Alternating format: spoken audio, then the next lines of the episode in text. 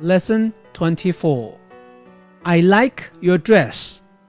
我喜欢你的连衣裙。Part 1 Listen and say I like your dress. Thanks. Is it new? Yes, it is new. I like my red shirt. Is it new?